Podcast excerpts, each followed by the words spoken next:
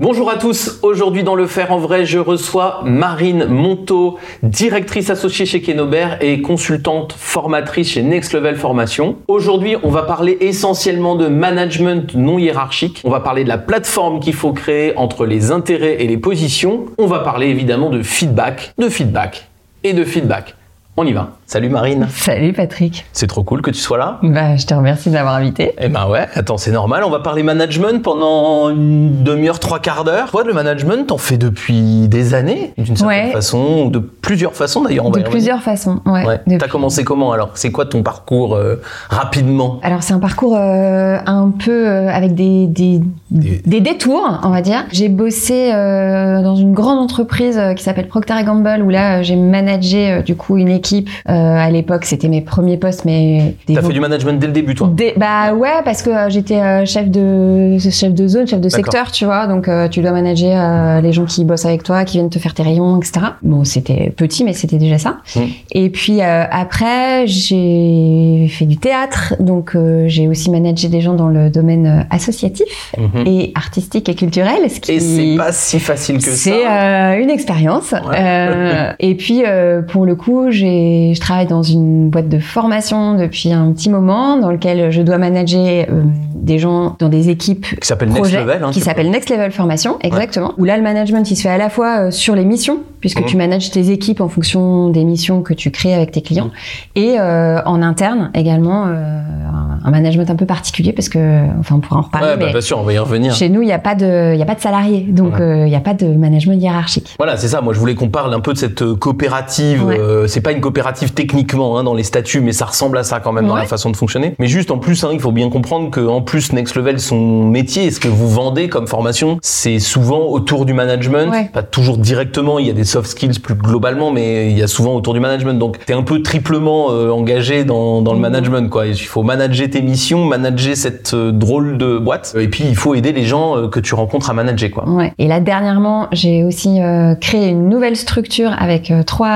associés, dans laquelle euh, bah, on, essaye en tout cas d'inventer euh, notre façon de faire, mais où pour le coup, on manage, euh, on manage une junior, et puis euh, bah, petit à petit, euh, probablement d'autres profils aussi. L'équipe, euh, l'équipe Ouais. va grandir. Et puis, ben, les gens qui nous regardent doivent savoir qu'on se connaît très bien. hein, donc, euh, on est coloc aussi. Hein, tu, Ouais. ta, ta boîte est située Donc dans je dois te manager parfois aussi, ce qui n'est pas le plus facile. ce qui est le plus compliqué, bien évidemment. Voilà. Mais bon, je, je te fais, je fais la même chose en retour. Et, voilà. Merci. Et donc, on se connaît très bien. Vous allez comprendre qu'on se parle souvent de ce sujet-là. Euh, moi, je voulais, euh, je voulais discuter avec toi parce que, euh, effectivement, cette expérience Next Level, c'est une expérience qui est à la fois extrêmement euh, atypique, mais en même temps qui t'a mis dans une situation extrêmement euh, fréquente, c'est-à-dire de manager des gens sans le, euh, sans le lien hiérarchique, en tout cas sans être leur chef officiel. Alors juste, est-ce que tu peux nous donner quelques éléments pour qu'on comprenne cette structure? Bien sûr. en deux mots pourquoi vous l'avez faite, mais surtout comment ça marche, pourquoi, enfin comment ça marche en deux mots, voilà, qu'on comprenne juste la structure et puis après on va on va rentrer dans comment tu Je vais peut-être faire plus que deux mots.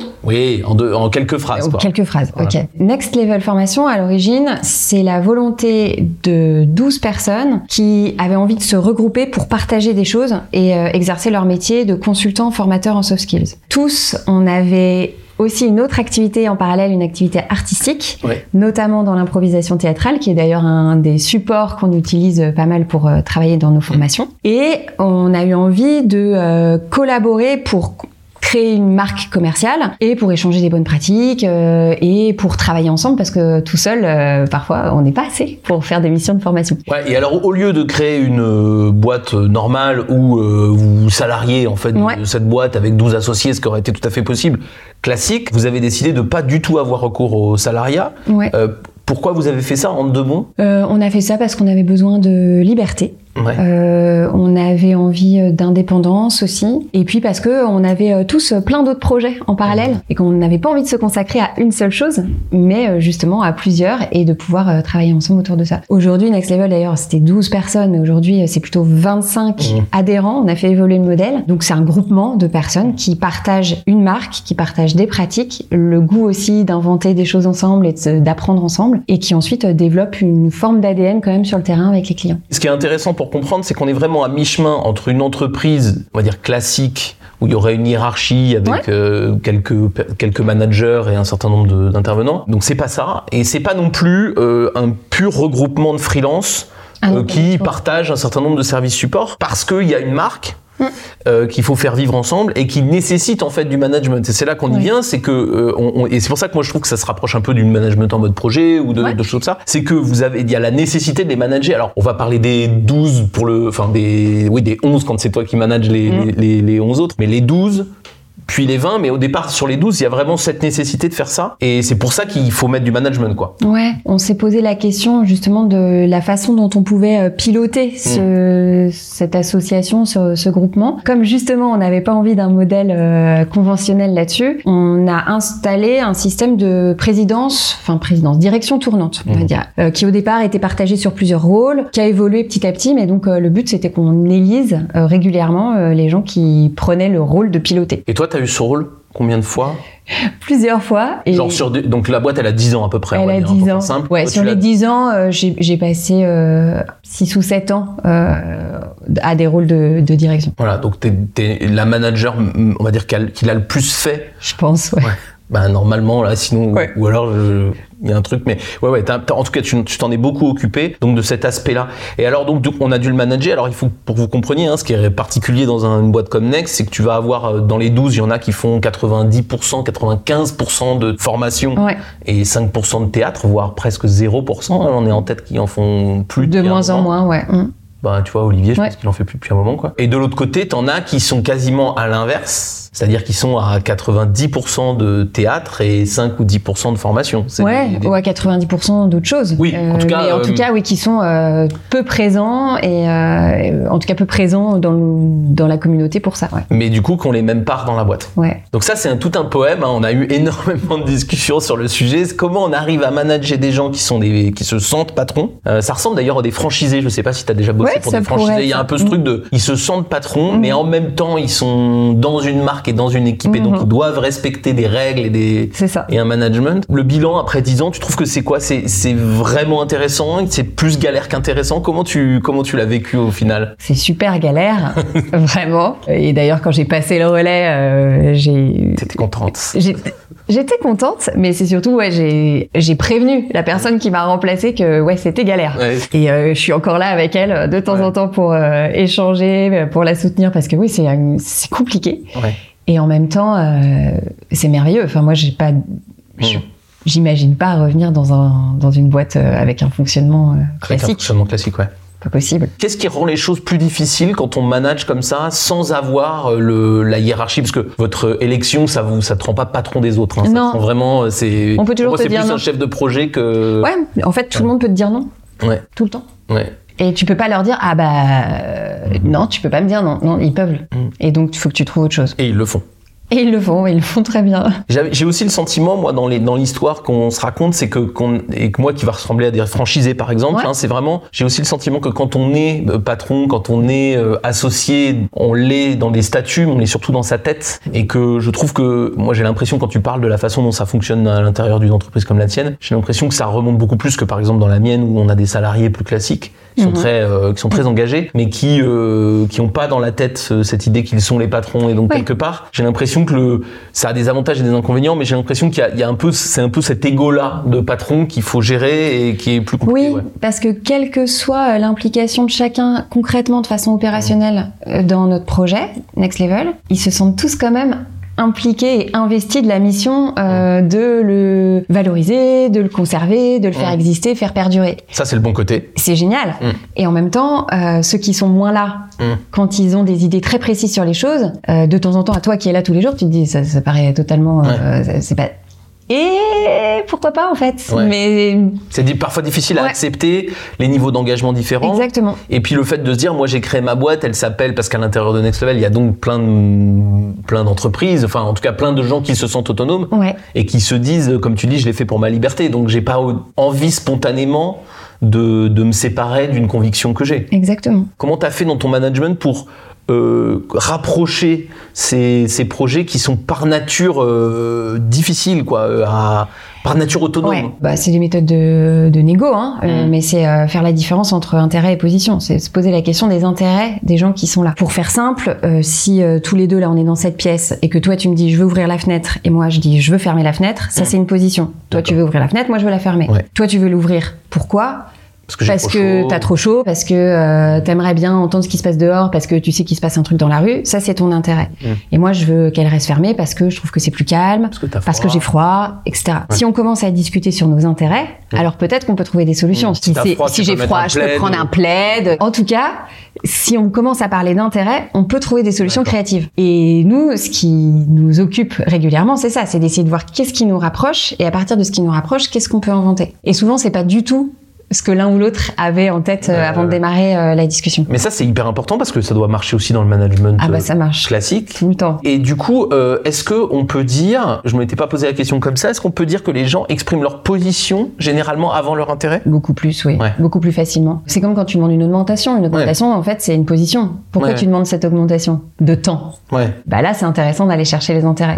Est-ce que c'est parce que euh, tu vas acheter une maison et que tu sais que tu vas avoir besoin d'un salaire euh, plus important justement pour le, pour le payer ou c'est parce que euh, machin que tu connais a eu une augmentation de temps et tu estimes que tu vaux autant que cette personne Ça n'a rien à voir. Oui, et en même temps, je suis en train d'y réfléchir. Je me dis que c'est aussi assez logique de présenter les positions au début avant les intérêts, Hum. parce que si on est d'accord, ça va beaucoup plus vite. Genre dans, ton exemple de la fenêtre, j'ai envie d'ouvrir la fenêtre, toi aussi, fin de l'histoire. On n'a pas besoin Ouais. de se poser la question. Ah bah si pour toi c'est pas un problème, euh, oui, ouvrons la si on a fenêtre. la même Ouais. position, en Ah fait, bah, ouais, ouais, on ça va gagne énormément de temps. Donc, en fait, ce que, ce que moi je comprends, c'est que le, enfin, ce que ce dont j'ai l'impression, c'est que les gens expriment leur position naturellement Hein et spontanément. Quand elles sont similaires ou très proches, bah, c'est génial parce que du coup, on va très très vite. Par contre, toi, ce que tu dis, c'est que dès qu'on a des positions qui sont contraires ou euh, qui semblent incompatibles, il Faut poser. toi, tu vas aux intérêts. Ouais, et, et parfois, je vais euh, peut-être euh, trop loin, mais même quand je suis d'accord, D'accord. j'aime bien comprendre pourquoi. Ouais, Ouais, peut-être pas sur des choses aussi simples que la. Peut-être pas sur la fenêtre, mais on, enfin, pour le coup, Next Level, notre métier, c'est de la formation Mm. en soft skills, donc en grande partie de la communication. La communication, quand tu creuses, tu te rends compte que même si on dit la même chose,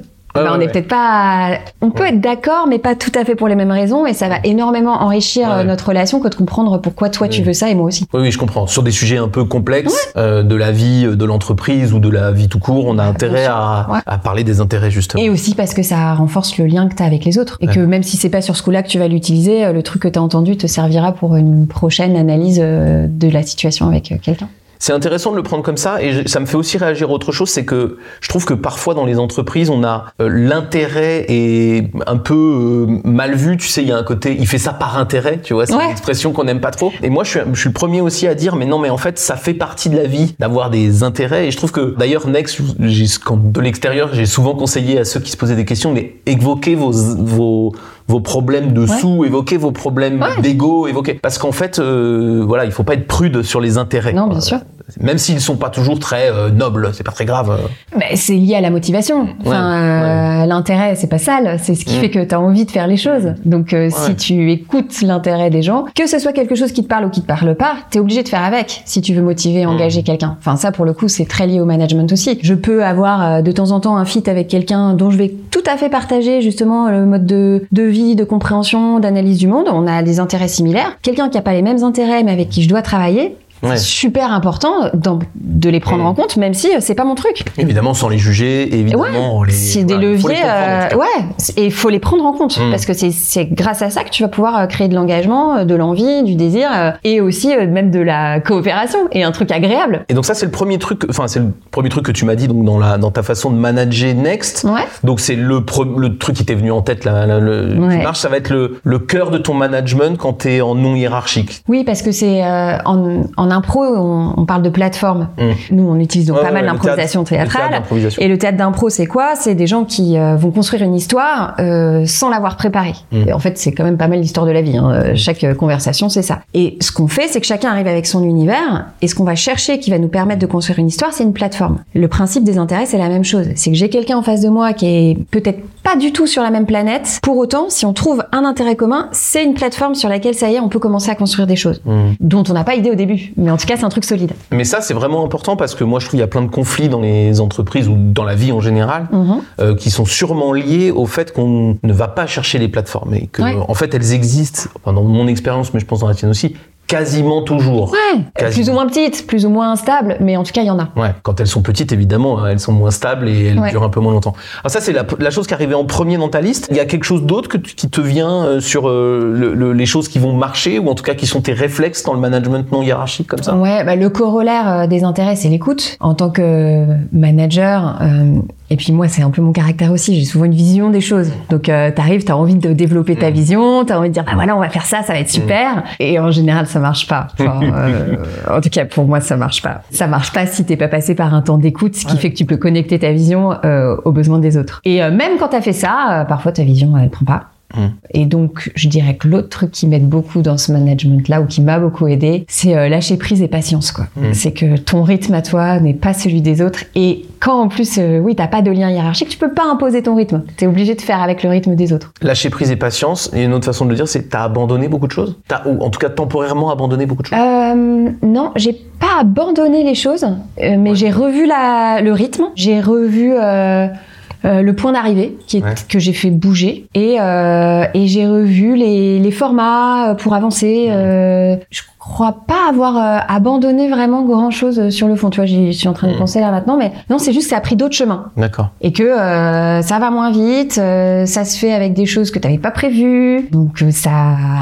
euh, ça déteint sur d'autres choses que tu peux faire. euh, bon. Est-ce que c'est ça qui est difficile quand tu disais au début, ah c'était difficile et quand j'ai trouvé, ouais, c'est ça qui est dur. C'est épuisant, c'est épuisant parce que euh, dans ce, ce groupement-là, moi j'ai souvent eu le rôle de moteur, tu vois, de, de faire Ouais. avancer les choses et t'as l'impression de te prendre des portes euh, à chaque fois, quoi. Ouais, t'as beau savoir ce qui est en train de se passer, qu'il faut que tu revoies tes trucs et tout. Sur émotionnellement, c'est Ouais. très dur parce que euh, attends, le, le- le réflexe que t'as, c'est de dire non mais arrêtez, arrêtez quoi. Moi j'ai bossé pour vous préparer le truc, je vous le mâche, etc.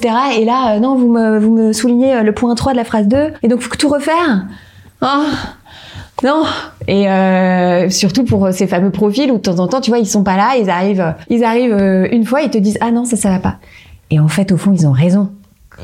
Ils ont raison, mais sur le coup, Non, sur le coup, c'est énervant. sur le coup, tu, tu, Sur le tu- coup, c'est très dur. Je pense qu'il y a plein de gens qui sont chefs de projet ou qui managent en non hiérarchique, qui ont ce genre d'expérience. Ah. Racontez-nous, parce que je- moi je trouve qu'il y a un truc qu'il faut faire dans ce moment-là, c'est racontez-le, raconte. Enfin, je sais Ouais. que toi tu m'as souvent raconté, tu te dis j'en peux plus. Mais bien sûr. Parce que sur le coup, Mais on n'en peut plus. Mais non, t'en peux plus. Et je pense que pour les pour les chefs de projet, typiquement, c'est aussi quand leur boss, pour le Mm. coup, arrive, euh, alors qu'ils ont tout bien préparé, qu'ils leur disent bah non, euh, Ouais. reprends tel truc. Slide 8, ligne Non, 4. mais ça, en fait, ça va pas. Du coup, faut que tu refasses. Ah et parfois, en te demandant, euh, en tant que chef de projet, moi, je l'ai vu dans les gens que je peux accompagner, quelle est la légitimité que ton chef a pour te dire ça, alors qu'en Mm. fait, il est pas dedans. euh, Mm. Et pourtant, tu dois faire avec, là, parce que c'est ton chef. Moi, en l'occurrence, parce que aussi, en, en partie, c'était mes chefs. Enfin, Ouais. on a, Ouais. on a un rôle euh, des deux côtés, quoi. Mais ça, c'est vachement important parce que moi, je vois souvent, souvent des, des, des managers euh, non hiérarchiques qui ont des moments de, de grande solitude et de, de détresse parce que justement, ils, ils se rendent compte de cette, euh, du fait qu'ils ont eux investi du temps, de l'énergie, de la bonne volonté. Ils l'ont fait avec toute les, la, bonne- la, bonne- la bonne énergie qu'ils ont, quoi. Et ils se heurtent à quelqu'un qui a un peu euh, cette position potentiellement légitime, Ouais. mais qui est euh, pff, c'est dur à accepter. Je crois qu'il y a un truc moi qu'il faut retenir de ce que tu as dit, c'est si vous êtes dans cette position, vous allez vivre ces moments-là. C'est obligé, ouais, c'est sûr. Et petit à petit, il faut apprendre à les accepter et à avoir ces exutoires pour aller râler vers quelqu'un. Ouais. Putain, il me saoule. C'est normal en Bah, fait. Pour le coup, moi, avec le temps, Ouais. l'évolution que je vois dans mon comportement, c'est Mhm. ça, c'est que je sais que ça va arriver, Mhm. donc euh, j'aborde les moments de confrontation Ouais. de façon différente et, euh, et beaucoup plus accueillante, je pense. Mhm. Et puis surtout, alors ça c'est pas le cas partout malheureusement, mais euh, moi je vis dans un collectif où euh, oui il y a ça. Mhm. Mais il y a énormément de bienveillance, c'est-à-dire que les choses ne sont jamais dites de façon violente. Heureusement, on travaille dans la communication et heureusement, on la pratique. Euh, donc, euh, c'est souvent bien fait, bien exprimé. Avec, je fais du crédit d'intention tout le temps parce que en plus, bah, c'est-à-dire que je sais que si les gens euh, me titillent sur un truc ou m'emmerdent sur quelque chose, c'est parce qu'ils ont envie de bien faire Mm. et parce qu'ils ont envie de servir le collectif. Ouais. Donc même si ça, Même si ça c'est pas agréable, euh, je, cette plateforme-là, pour le coup, elle existe Ouais, dès le départ. Tu l'as intimement chez Je l'ai, euh, ouais, et je- et j'en suis convaincue et ça a toujours été le cas. Mm.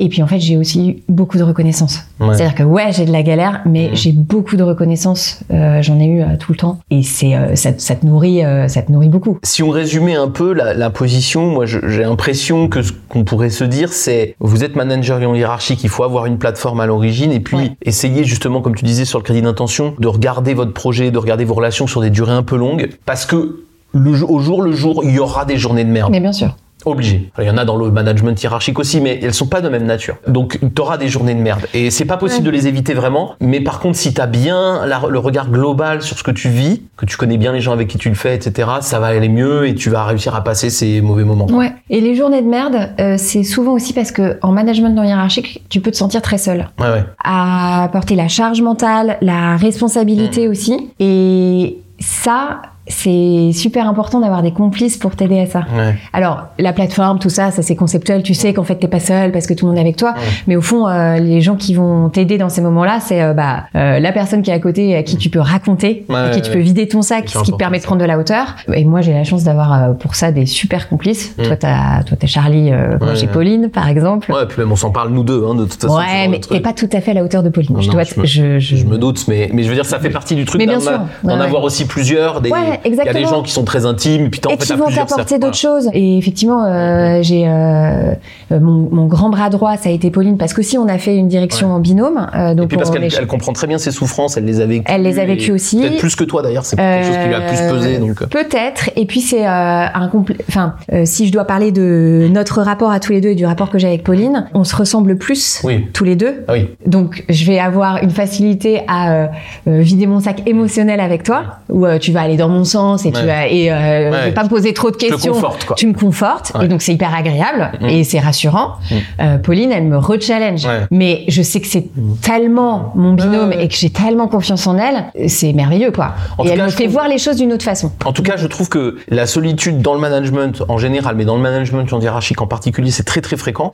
Et de toute façon, avoir des gens autour de soi pour aller euh, discuter, et pas toujours de façon intelligente, parfois de façon purement émotionnelle. Mais bien sûr. Ça, c'est vraiment vraiment euh, vraiment Ouais. utile. Et des gens qui sont pas forcément euh, dans ta boîte. Mm. Ils ont pas forcément besoin de.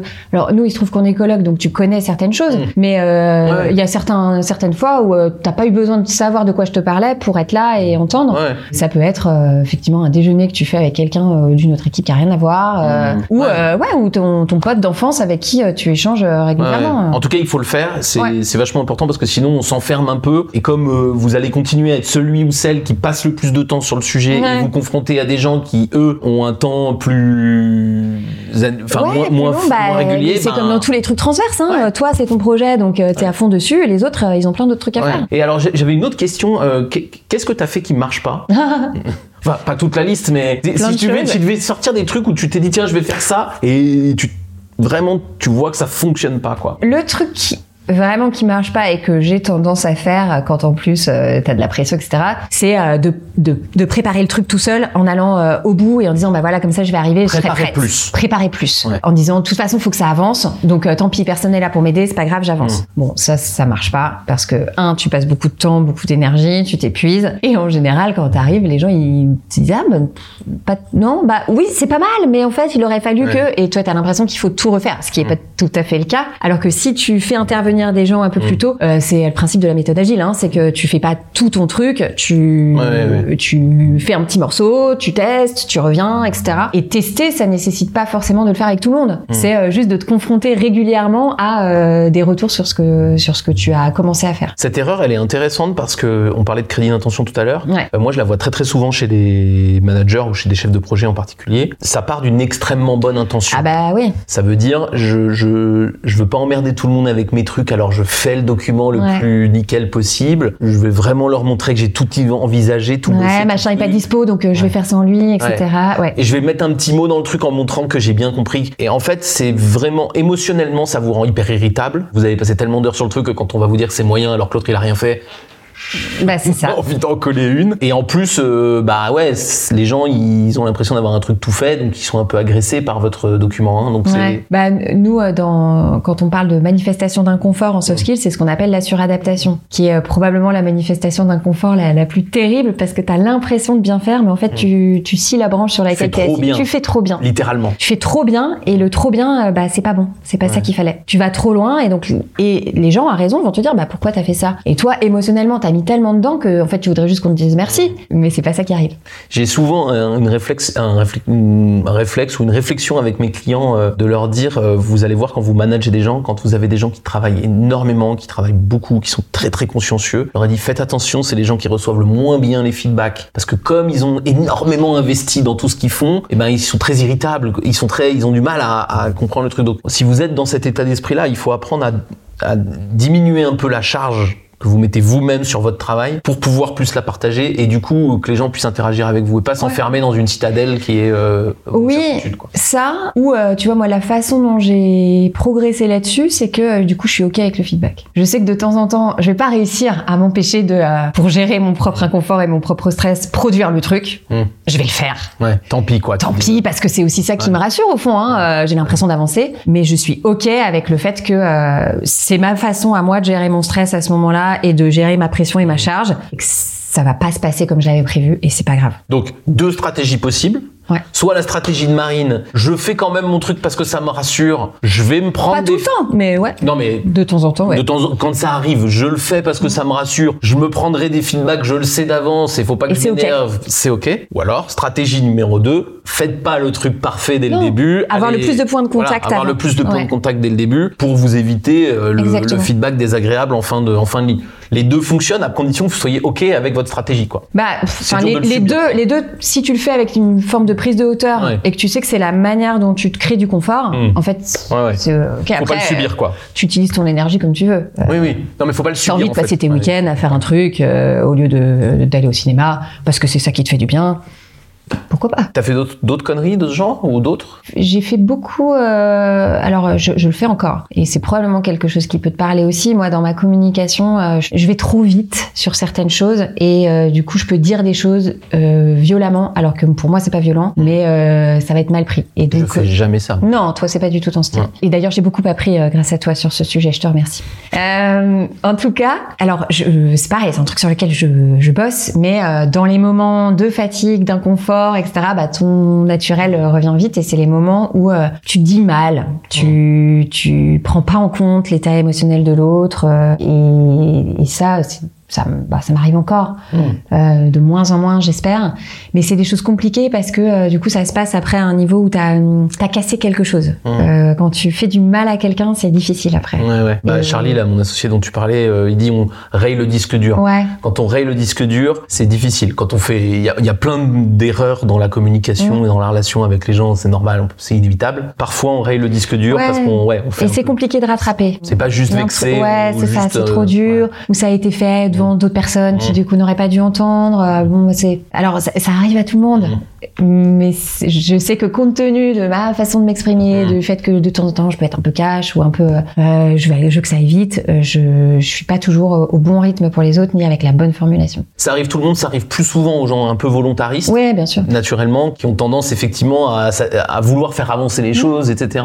Et quand je dis volontariste, hein, c'est dans ma tête, c'est pas toujours une qualité, hein, le ah, bah volontarisme. hein, c'est pour moi, il en faut un peu dans une équipe, mais pas trop. parce que c'est le problème de certains codés au COMEX où t'as que des volontaristes. Ouais, ça fait un peu des bourrins en fait au final. Ouais, euh, ouais ça fait des réunions compliquées. Ouais. Mais même ça fait des projets compliqués. Je trouve. Tout. Ouais. Les gens qui se posent un peu plus des questions, qui sont un peu plus arrêtés et en, ah, en regard, ça aide. S'il y a que, ben, on n'avance pas beaucoup, mm. mais, mais en regard, ça aide. Il y a un outil là-dessus euh, qui est hyper intéressant, euh, qui a été développé par un type qui s'appelle Meredith Belbin. C'est un type qui s'appelle Meredith, c'est ok. Et qui parle justement des rôles dans une équipe. Non, j'allais chercher, mais c'est Bénédicte qui s'appelle dans. Benedict Cumberbatch, ouais. Non, oui, celui-là, mais je pensais à celui d'Ocean Eleven, tu sais le. Ah ouais. Ah non, c'est Terry Benedict. Non, rien à voir. quoi. Bon. Euh, mais qui parle des rôles en équipe. Euh, et il dit que pour qu'une équipe fonctionne, il y a neuf rôles hmm. qui doivent être investis. Alors, ça veut pas dire qu'il faut neuf personnes. Euh, une personne peut tenir euh, deux ou trois rôles. Sinon, c'est toujours des équipes de neuf. Une équipe de quatre, t'es battu, quoi. mais euh, si t'as dans une équipe cinq personnes qui ont le même rôle et qu'il y en a deux qui ont un autre et qu'il y a plein de rôles qui sont pas tenus, ben ça peut expliquer certains dysfonctionnements ou certaines lenteurs ou certaines certaines tensions dans ton équipe. Ouais, ouais, je suis d'accord. Je me rends compte d'ailleurs, moi, je, on en discute, tu sais, nous, on, on crée aussi notre équipe de direction Ouais. et on, discu- on discutait notamment, par exemple, avec euh, bah, une- notre, notre directrice qui est arrivée un peu plus tard sur le rôle qu'elle doit tenir. Et je trouve que c'est intéressant de se rendre compte que dans une équipe, on a des rôles. Alors, faut pas être la caricature de son rôle. Bien sûr. Mais c'est normal. Et le rôle, il est pas tenu par le, le poste. Non. Et, et c'est plus une façon d'aborder les choses Ouais. de, de trucs. Et quand, quand on se connaît très bien, on assume qu'on a des rôles un peu différents et, et que c'est. que c'est Ouais, c'est un truc dont on avait parlé d'ailleurs avec toi sur euh, pour Kenobert où tu m'avais dit attention peut-être que vous êtes quatre associés mais peut-être que Mm. vous n'avez pas forcément les mêmes Mm. rôles à tenir. Ouais. Après, ce qui est intéressant dans cette euh, manière de voir les choses, c'est aussi que toi tu peux être persuadé de tenir un rôle ou, ou tu peux avoir un rôle dans lequel tu es en confort, Mm. mais parfois les gens te voient dans un autre Ah où oui. t'attribues d'autres euh, d'autres besoins, d'autres tensions là-dessus et ça c'est pas évident parce que tu te retrouves à faire quelque chose de fait Mm. qui est pas forcément la chose que tu as envie de faire ou la posture que tu as envie de prendre. À long terme, ça peut être fatigant. Ouais, ouais. Donc ça, pour moi, donc, quand on est manager, il faut essayer de manager un petit peu ça en souplesse, hein, parce que si- Ouais. si vous mettez dans votre celui qui râle et celui qui avance, et que c'est toujours le même qui râle et toujours le même qui avance, votre équipe, elle va pas tenir longtemps. parce que c'est insupportable. Mais voilà, il faut avoir des rôles avec un peu de souplesse. Mais ça, moi, je trouve que c'est normal. Il y a des gens qui ont un peu plus d'intuition, un peu plus de créativité, et des gens qui ont un peu plus d'analyse, un peu plus de, Ouais. de capacité à construire. C'est normal que ça, ça, que ça s'équilibre plutôt comme ça. Faut pas que ce soit caricatural, mais c'est normal, je trouve. J'avais une autre, euh, en t'écoutant, je me suis dit, tiens, on, on pourrait avoir une autre façon d'aborder le management en, en hiérarchique, ou en non hiérarchique, pardon. C'est un peu de se, de se mettre de l'autre côté. Parce que moi, ce, que je me, ce dont je me rends compte, c'est qu'aussi, toi, tu dois faire des efforts de créer l'intention de trucs, mais que parfois, les gens sont quand même très maladroits quand ils travaillent avec des gens, Ouais. euh, de- des, des chefs qui n'en sont pas vraiment. Quel conseil on donnerait si vous avez, euh, vous êtes animé par un chef de projet, la, la connerie à pas faire, ou qu'est-ce qu'on pourrait donner comme Mm. conseil à celui ou celle qui interagit avec des gens comme ça pour un peu vous faciliter la vie, pour pas que ce soit cette espèce de solitude absolue là. Qu'est-ce qu'on pourrait leur dire? Pour le coup, euh, moi j'ai la chance d'être euh, dans un collectif où malgré euh, de temps en temps les complications, j'ai des gens qui, qui faisaient attention à moi. Donc Mm. je te dis, un, beaucoup de reconnaissance. Dire que ça va avant de donner ses, ou en tout cas Non, dire- pas forcément, parce que c'est pas au même moment. Mais euh, tu vois, euh, c'est des, des fois où j'ai pris l'initiative, j'envoie un message à tout le monde pour dire ça, ça, ça, et je reçois des messages qui me disent juste merci. Mm. Euh, ce que tu as fait, c'est super. Ça Enfin, en gros, c'est le feedback positif. Hein. Euh, En France, on n'est pas très bon pour euh, dire ce qui va bien. moyen plus. Moyen plus.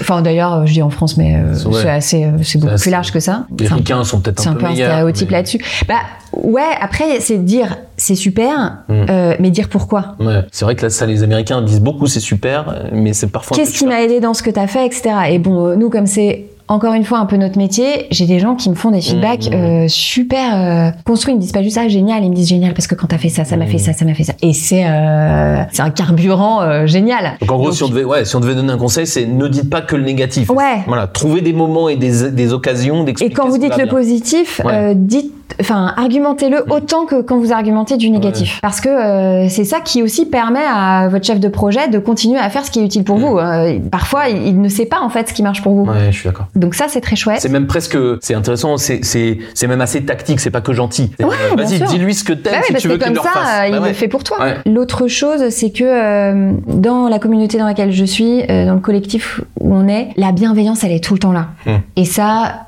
bah, c'est une chance chez nous parce qu'on on, on bosse avec des gens qu'on aime, hein, vraiment. J'ai beau chercher, il n'y a, a pas une seule personne que j'aime pas Ouais, dans ce une- collectif. Ça, C'est- vrai que c'est une chance. Ouais. c'est assez euh, merveilleux, c'est très rare. euh, Mhm. C'est que quand tu viens au bureau, tu es toujours heureux de venir au bureau parce que tu sais que tu vas voir que des gens Que tu bien. kiffes, quoi. Ça, qui, euh, partie- mais c'est une particularité Next ouais, parce ça, que vous, euh, oui. êtes tous choisis. on euh, sait- mais ça, c'est Il y a merveilleux. peu de managers qui ont cette chance. Non, effectivement, je leur souhaite parce que euh, moi, les gens avec qui je bosse au quotidien dans mon équipe, c'est que des gens qui m'apprennent des trucs, euh, qui me font rêver, qui m'inspirent. Enfin, tous, euh, pas pour les mêmes raisons, mais tous. Donc, c'est quand même assez merveilleux. Et donc, résultat, je suis convaincue de leur bienveillance fondamentale à chaque instant quand ils me font un, quand ils m'emmerdent, Ouais. même si c'est pour me demander un truc administratif, etc. Et je pense que eux sont convaincus de la mienne aussi. Mhm. Donc, ça veut dire que ça permet d'apaiser certains moments même quand on euh, se frite un peu Ouais. sur un temps court, euh, Ouais. ça. Moi, il y a un truc, j'ai l'impression que tu l'as vécu deux, trois fois. Et moi, je, moi, je le vis de temps en temps. euh, bon, moi, ça peut être hiérarchique, mais ça me, j'aime pas ça non plus. Mais j'ai l'impression que toi, tu l'as vécu. Je trouve que quand on est un peu, euh, notamment des, des gens qui sont peu investis, enfin, qui sont moins investis, c'est-à-dire qui font Ouais. moins de choses dans la quantité, euh, je trouve que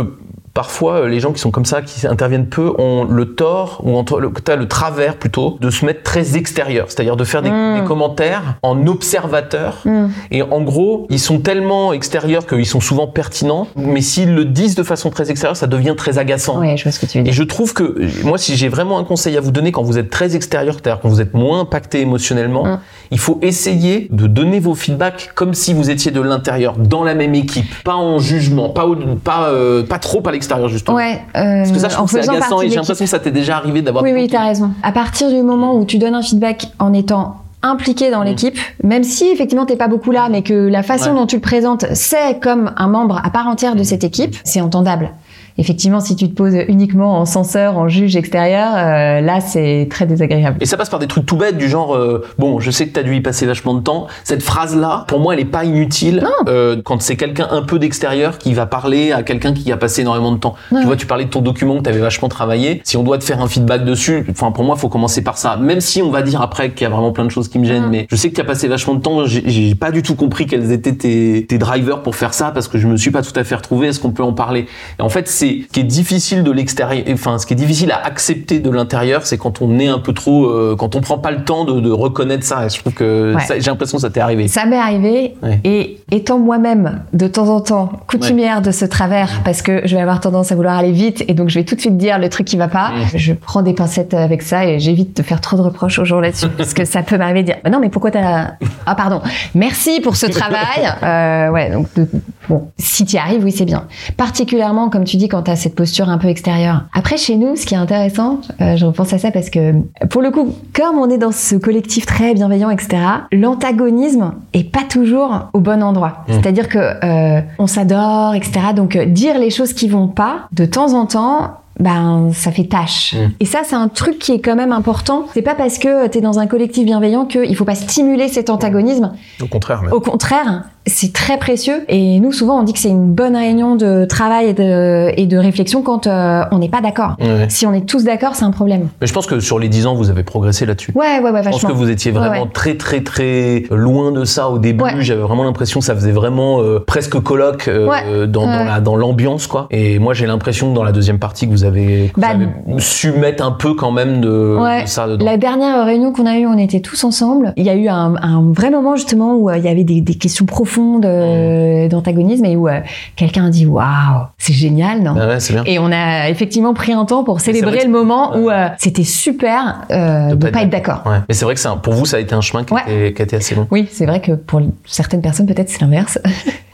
Nous, maintenant, on est heureux de pas être d'accord et, sur- et surtout de savoir tirer parti de ce désaccord, quoi. Que ce Mm. soit pas des portes qui se claquent, mais au contraire, la source ensuite de réflexion, d'alimentation, de travail là-dessus. Alors, on, on va pas passer autant de temps sur euh, sur euh, la nouvelle aventure que tu lances euh, que ce qu'on a passé sur Next. Je voulais vraiment qu'on se concentre sur Mhm. Next, mais bon, Next existe toujours. Mais toi, tu as créé euh, Kenobert Ouais. euh, maintenant, donc qui crée aussi de, des, des formations soft skills. Alors non.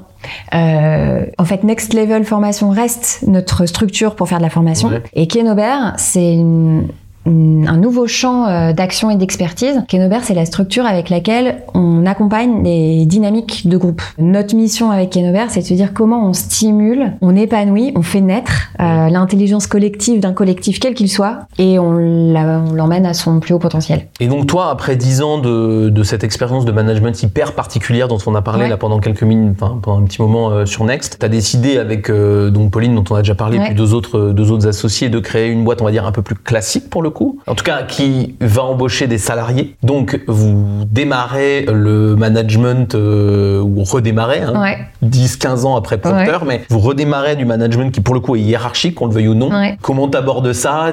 T'es contente de revenir aussi, refaire un peu ce genre de management? Ça te, ça t'amuse? Eh ben, ouais, ce qui m'amuse, c'est que euh, on sait pas encore exactement ce qu'on va faire. Le sujet, d'ailleurs, on a une journée de travail ensemble lundi, et le sujet de lundi, un des sujets, c'est euh, quelle structure, Mm. euh, pas au sens juridique, mais Mm.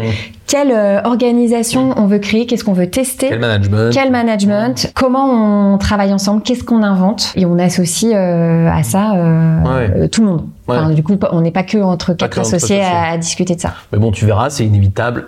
Ah bah bien Et sûr, Elle n'est pas associée, Ouais, ouais, elle est salariée, évidemment. et donc elle va vous regarder comme des patrons, quand bien même on la implique. tout à Et fait. je t'invite à le faire, euh, mais ça c'est très très différent. bah, en tout cas, c'est- en tout cas, tu as des leviers d'action que tu as de toute façon de- ouais, qui et sont que tu différents. n'avais pas avant. qui sont différents et euh, c'est renouveau un Mm. peu donc euh, à voir j'ai je suis assez euh, enthousiaste ouais à l'idée de de- d'essayer d'autres choses euh. Ouais, Et je pense que c'est, je pense que c'est une bonne étape pour vous. Euh, Il y a aussi quelque chose que je trouve très intéressant pour dans le- la différence entre le management euh, non hiérarchique et le management hiérarchique, qui est pas tout à fait automatique, mais qui est souvent induit par ça. C'est aussi la différence d'expérience. Ouais. C'est-à-dire que dans Next Level, mine de rien, vous étiez 12 personnes avec des, des qualités, des défauts différents et des expertises différentes, mais d'expériences identiques, à peu près du À peu même près, âge, ouais. à peu près avec le même niveau.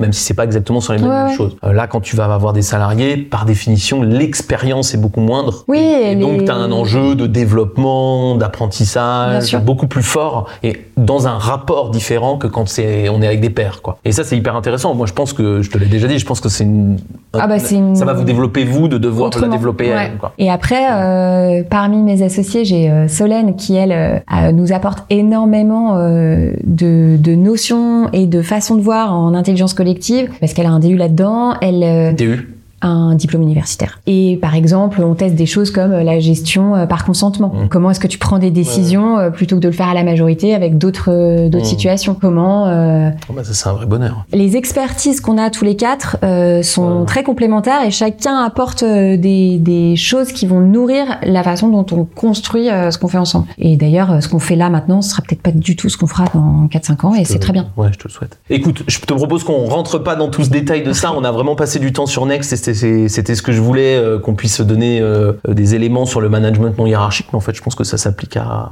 presque tout management tout le temps. Euh, merci beaucoup, Marine. Avec plaisir. On se retrouve bientôt pour un nouveau Le Faire en vrai. Évidemment, si vous avez des expériences de management non hiérarchique, des choses réussies ou des choses ratées, on a un peu fait les deux euh, avec Marine. Racontez-nous, on essaiera de vous aider dans les commentaires et de répondre à vos questions. À bientôt pour une nouvelle interview. Salut Marine. Salut Patrick.